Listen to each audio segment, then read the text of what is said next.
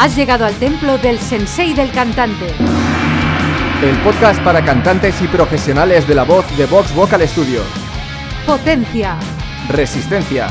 Notas agudas. Notas graves. Control. Equilibrio vocal. Soy Esther Justel. Yo soy Carlos Campaña. Si quieres saber más sobre la voz, visita nuestro blog en vtvs.es barra blog. Muy buenas. Hoy te voy a hablar sobre los registros vocales. Cuando escuchas este término, muchas veces piensas, "Em, ¿a qué se refiere? ¿A voz de cabeza, voz de pecho? ¿O bien a si soy tenor, soprano? ¿Qué soy? Y es que depende con quién hables sobre el tema, te va a decir que es una cosa o la otra indistintamente. Así que para no liarla, voy a referirme a si eres tenor, soprano, etcétera, como clasificación vocal y así la voz de pecho, voz de cabeza, etcétera, como registros vocales. Aún así, antes de enzarzarme en hablar sobre los registros vocales, voy a entrelazar un poquito con la clasificación vocal. Y es que me he encontrado muchos casos de personas que están mal clasificadas, eh, como barítono, tenor, etcétera, etcétera, porque no pueden acceder a alguno de sus registros vocales. Por ejemplo, hay chicos que los clasifican como barítonos o bajos porque no pueden acceder a su voz de cabeza. Claro, esto también limita su rango vocal. Les están diciendo que no pueden llegar más alto que esa nota. La manera súper correcta, perfectísima de clasificar una voz sería escuchando en qué áreas de la voz está cada registro vocal. Por ejemplo, dónde está tu voz de pecho, dónde está tu voz de cabeza, entre qué notas se mueve. Con eso podrías saber exactamente tu clasificación vocal. Pero como no todo el mundo puede saber esto, eh, la manera más fácil sería escuchando otros artistas que ya estén identificados como bajo, barítono, tenor, etc. y comparando tu voz, tu timbre de voz, a la suya. Es igual de grave, es igual de aguda, es igual de ligera, es igual de pesada. Estas son las cosas que, puedes tener en cuenta.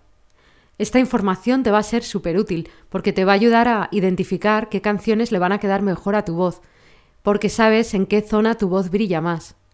Pero para eso tienes que aprender a utilizar tus registros vocales, porque también me he encontrado muchas chicas a las que les aterran las notas agudas. Pero esto es porque no han desarrollado lo suficiente su voz de cabeza y se quedan en la zona de los graves, con lo que su voz suena mucho más apagada de lo que podría sonar. Podría brillar muchísimo más. Así que ahora que sabes que te puede ser muy útil conocerlos, vamos a hablar sobre los registros vocales. Los registros vocales no son más que maneras de coordinar nuestros músculos vocales. No vamos a decir que una es correcta o incorrecta, cada una tiene su lugar y su momento. Como registros vocales te voy a enumerar unos cuantos.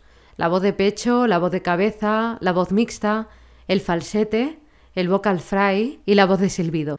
Estas tres últimas se utilizan más bien como adorno, así que nos vamos a centrar exclusivamente en las tres primeras, porque controlar las tres primeras es imprescindible para los cantantes que quieran tener su voz en equilibrio.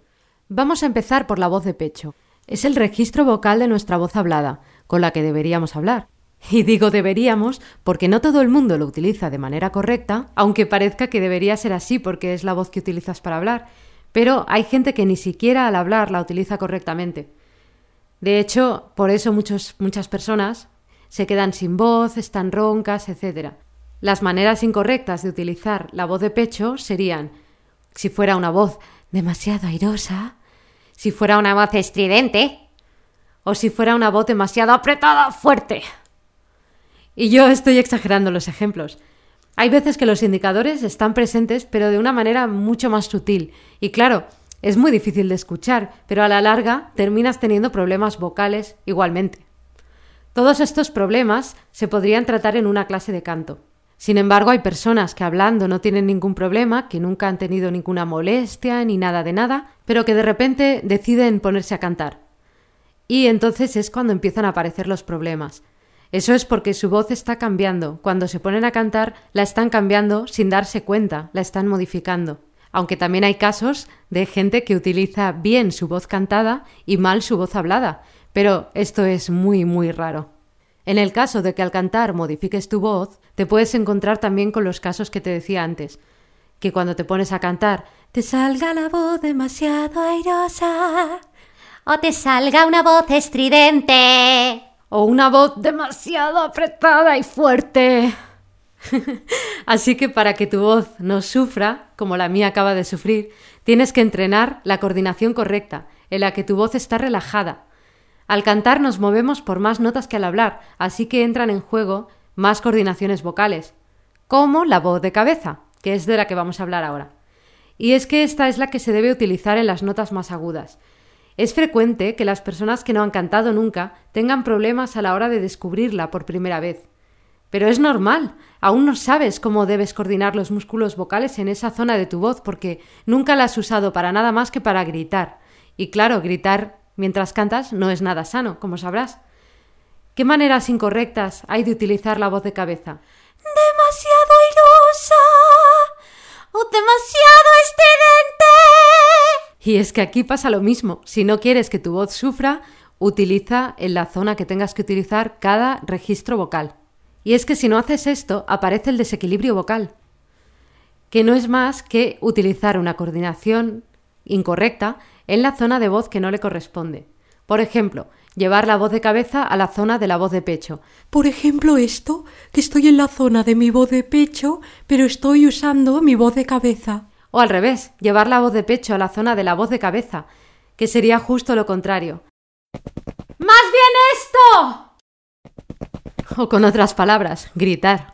Y es que hay mucha gente que se obsesiona y quiere cantar las notas de voz de cabeza con voz de pecho para tener mucha más potencia, pero la clave no está en eso, no está en cantar con voz de pecho las notas agudas, está con cantarlas en voz mixta, que es el tercer registro del que vamos a hablar ahora. Porque olvídate, las notas agudas, muy agudas, no las puedes cantar con voz de pecho, es imposible, físicamente no se puede. Lo que sí que puedes hacer es desarrollar tu voz mixta para que tu voz suene mucho más potente en notas medias y altas.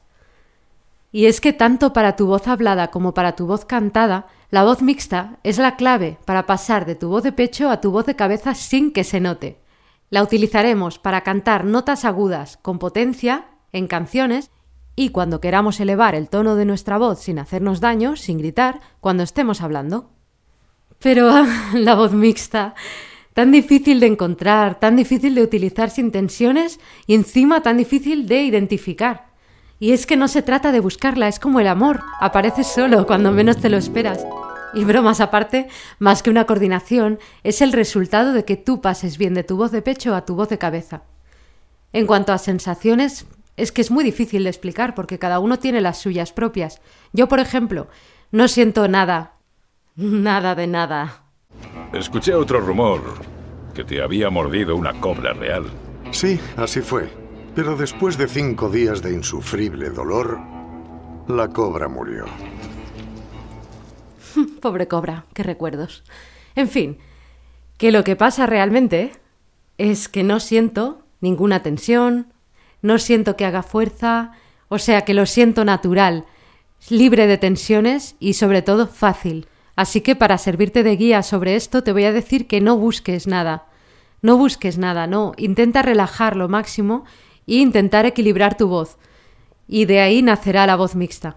Para acabar, voy a hacerte un ejemplo de cada en un sitio donde tendría que ir voz mixta, cómo sonaría con voz de pecho, cómo sonaría con voz de cabeza y cómo debería sonar con voz mixta. Con voz de pecho sería así.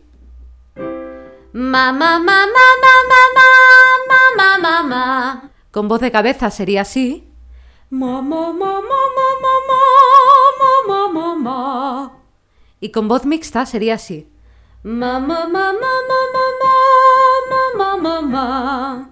Y hasta aquí el episodio de hoy. Gracias por escucharnos. Si te ha gustado y quieres más, hazte fan del sensei.